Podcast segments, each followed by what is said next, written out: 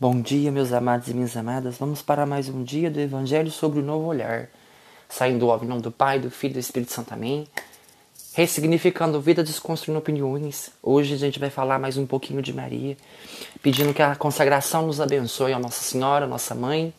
E oferecendo toda a voz, prova da nossa devoção para convosco, vos consagramos nesse, tarde, nesse dia de hoje a cruz dos nossos olhos, dos nossos ouvidos, da nossa boca, para que nos abençoe, purifique, nos ensine a exortar, edificar e consolar os corações angustiados pelas nossas faculdades físicas, mentais e espirituais, pelo nosso consciente, consciente, subconsciente, por cada mágoa do nosso coração, por cada é, para cada perdão que nós oferecemos, para cada desafeto e desequilíbrio, pelas nossas carências, pelos acessos de fúria e de cora que nos eduquem emocionalmente, espiritualmente e afetivamente, por cada renúncia que precisamos fazer, por cada escolha que precisamos fazer por, pela nossa sexualidade, pelo arrependimento do bem que poderíamos ter feito do mal que causamos, por cada pessoa que pediu as nossas orações, e porque por nosso corpo, nosso coração, pela nossa casa, que no Senhor Jesus saltou, tua família, porque assim sou vosso, ó incomparável Mãe, guardai-nos, defendeu como filho consagrado vosso.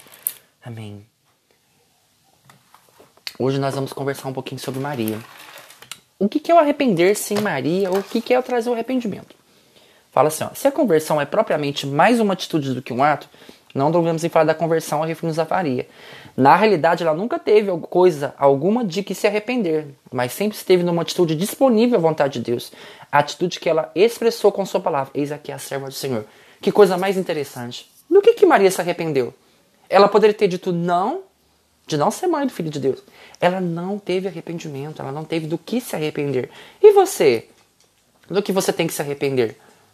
De um namoro que não te trouxe felicidade, de um emprego que você não está feliz, de amizades que não, que não te acrescentam, que não agregam, que não modificam, a família que nunca dá certo.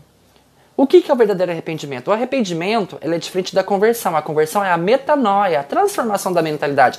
Maria já estava transformada. Aí eu pego o exemplo de Pedro e Paulo. Pedro já conheceu Jesus, então ele já entrou numa caminhada sem um histórico de decisão de conversão, mas ele converteu na caminhada com Cristo. E São Paulo já veio de uma luta de que ele matava cristãos e foi convertido. Então, Pedro na negação estava se convertendo e São Paulo já estava no processo de conversão quando ele, ele se arrependeu do mal que ele causou.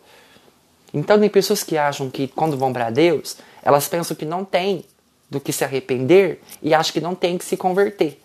Nós temos todos os dias essa, essa atitude de converter e arrepender. O, o arrependimento é a atitude nova e a conversão é a transformação da mentalidade. Maria já era transformada em tudo. Ela não tinha por que se desviar daquela proposta de Deus para ela.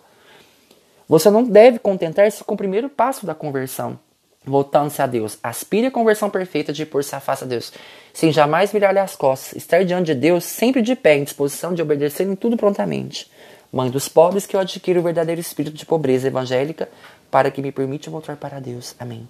Ou seja, que a gente dê o primeiro passo e não, a gente não se contenta, contenta com aquilo. Demos o primeiro passo para as nossas atitudes ser transformadoras.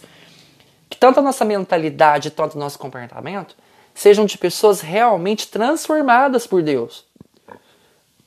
Maria foi, já foi totalmente transformada. Nós não somos.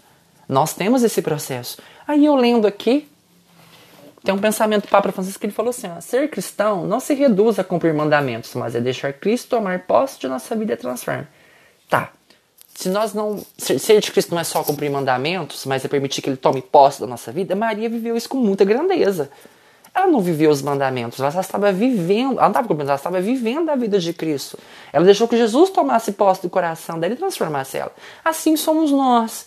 Permitimos que Maria nos ensine a não só cumprir os mandamentos, mas permitir que Deus transforme a nossa vida e modifique, para que a nossa atitude de, convertido, de convertidos de, de convertidos e de arrependimentos aconteça. Se não há arrependimento, não há conversão. E se não tem conversão, não há salvação. Então que nós possamos compreender que não seja uma pessoa que só cumpre os mandamentos, mas permita que Deus modifique e transforme a sua vida. Amém? Louvado seja nosso Senhor Jesus Cristo, para sempre seja louvado. Que Deus os abençoe, vos guarde, vos guie e vos proteja, meus amados e minhas amadas. E tenha um santo abençoado bom dia.